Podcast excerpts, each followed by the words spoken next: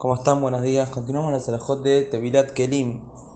Como ya dijimos anteriormente, Tevilat Kelim, la mitzvah es únicamente en Kelim de Seudá, en utensilios, en vajilla, objetos de Seudá. Los poskim traen que objeto de Seudá se considera cuando en este momento está destinado para comer con estos Kelim. Es por eso que traen que una persona que tiene un bazar, en el momento que todavía está en manos del, de esta persona, este comerciante, que en este momento los tiene destinados para la venta y no para consumir en ellos, estos kelim, estos objetos todavía están exentos de hacerse tevilat kelim. Ahora bien, ¿en qué, en qué nos ¿en qué infiere esta alajá? Aparentemente, si esta persona se arrepiente y ahora quiere comer con ellos, ahí sí debería hacerle tevila. Pero esta alajá nos enseña que si esta persona que tiene el bazar quiere dar un servicio de tevila, es decir, él hace tevila a todos los kelim que tiene en ese lugar, para que cuando la gente venga a comprar ya tenga el objeto, el Kelly, ya tenga tevila y no tenga que molestarse ni hacer tevila. Entonces la alhaja es que esta tevila que hace esta persona no sirve. ¿Por qué? Porque en ese momento que él sumergió a los Kelim en la mikve y les hizo tevilá, este Kelly estaba exento de hacerse tevilá. La tevilá, la obligación de tevilá va a recaer únicamente cuando el comprador compre el Kelly que ya en ese momento ya está destinado para ser utilizado en la sauda, pero mientras que todavía está en manos de este dueño de este bazar, que su intención ahora es venderlo y no utilizarlos, todavía está exento. Y si esta persona se tevilá en ese momento, la tevilá no sirve. De igual manera hay discusión entre los poskim, hablan, ¿qué pasa una persona que tiene un restaurante o un hotel donde también sirven comida? Estos kelim, estos objetos que en este momento se utilizan para uso comercial, o sea, los utiliza para vender, pero por otro lado, su, uso es para comer, nada más que la comida esta no es para uso personal, sino para con forma de trabajo. Entonces, en este caso hay quienes dicen que realmente es necesario hacer tevila, porque por más que la finalidad es vender, o sea, trabajar con ellos, pero a fin de cuentas ese trabajo es por intermedio de la comida, lo está utilizando para uso de comida. Pero por otro lado, hay quienes dicen no, mientras que no sea un Kelly un objeto personal, que no sea para uso de uno mismo, sino que es para el uso del trabajo, está exento de Tevilat Kelim.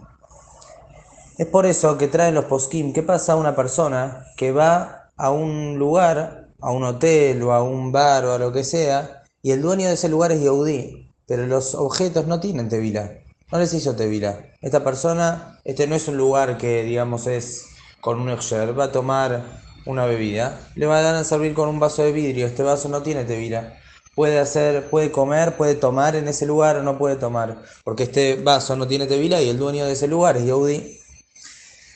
Analicemos qué pasaría si no estoy en un comercio, no estoy en un bar. Me invita una persona a la casa, un yaudí, y los objetos no tienen tevilá. ¿Cómo sería la alajá en ese caso? En ese caso, la alajá es que si esto que yo voy a consumir necesita sí o sí el objeto, es decir, agua, una bebida, sí o sí necesita un vaso, que es el recipiente, porque si no es imposible que se mantenga, es imposible tomar, es imposible que la bebida quede en su lugar sin un Kelly, sin un objeto que eh, contenga ese líquido. Entonces en ese caso no puede utilizarlo. Lo mismo no va a poder utilizar cubiertos o si está comiendo algo que es líquido, tampoco una sopa, lo que sea, no va a poder utilizar ese plato. Pero si por ejemplo hay apoyado en una bandeja alguna comida, obviamente asesorándonos que es callar 100%. Entonces, en ese caso, la persona sí tiene permitido agarrar con la mano y llevar hacia su boca y comer esta, esto que está apoyado únicamente en esa bandeja o en ese plato, ya que no estoy utilizando activamente el Kelly. Ahora en el caso, llevándolo al caso que estábamos hablando antes, el que va a un hotel de un Yehudi, pero los objetos de ahí, los utensilios no tienen, la vajilla no tiene tevilá. Desaparentemente, según esta lógica, no podría utilizar ni siquiera un vaso, porque si utiliza el vaso, está utilizando un Kelly que lo estoy usando activamente y no tiene tevilá. Pero en este caso hay quienes opinan que en un momento de apremio, que hay mucha necesidad, se puede apoyarse en los poskim, en los hajamim que consideran que este objeto ni siquiera necesita tevilá, ya que es para uso comercial, ya que es verdad que se utiliza para tomar, pero este Yehudi, que es el dueño del lugar, no lo tiene para uso personal, sino para trabajar. Entonces, si bien la es que una persona que tiene un restaurante, o tiene un bar, o un, lo que sea, un hotel, y es Yehudi, debe hacer tevilar los objetos, por duda si tiene obligación y sin verajá. No debe hacer verajá. De todas maneras, la persona que va a ir a ese lugar y necesita tomar algo, está permitido que se apoye en las opiniones que sostienen que no hace falta hacer tevilá a ese objeto. Entonces, para sintetizar, una persona que va a la casa del compañero Yehudi que no tiene la vajilla tevilá no puede utilizar ningún objeto que es 100% necesario para la comida. Por ejemplo, como dijimos, el vaso o algo líquido en un plato, los cubiertos, pero sí puede agarrar algo, tomar algo que está en alguna bandeja y comerlo con la mano. Si va a un hotel, a un bar o a algún lugar de, este, de esta índole que es un lugar que el dueño lo utiliza como para uso comercial. Entonces, en ese caso, si tiene apremio y necesita tomar algo, aunque el dueño es Yehudi y estaría tomando en un vaso de vidrio, tiene permitido apoyarse en las opiniones que no hace falta hacer tevilá. Y quien es dueño de un lugar así, le debe hacer tevilá los objetos, pero no debe hacer veraja. Y algo interesante, que una persona que tiene un bar o un lugar como estos que estamos hablando, y le hizo tevilá a sus objetos, eh, sin verajá, como estamos hablando, si luego él decide llevarse alguna parte de la vajilla a su casa, para luego utilizarla en su casa, debe volver a hacer tevilá sin verajá. Y en el caso que hablamos antes, si esta persona antes de vender el, el producto le hizo tevilá, el que compra debe hacer tevilá de vuelta.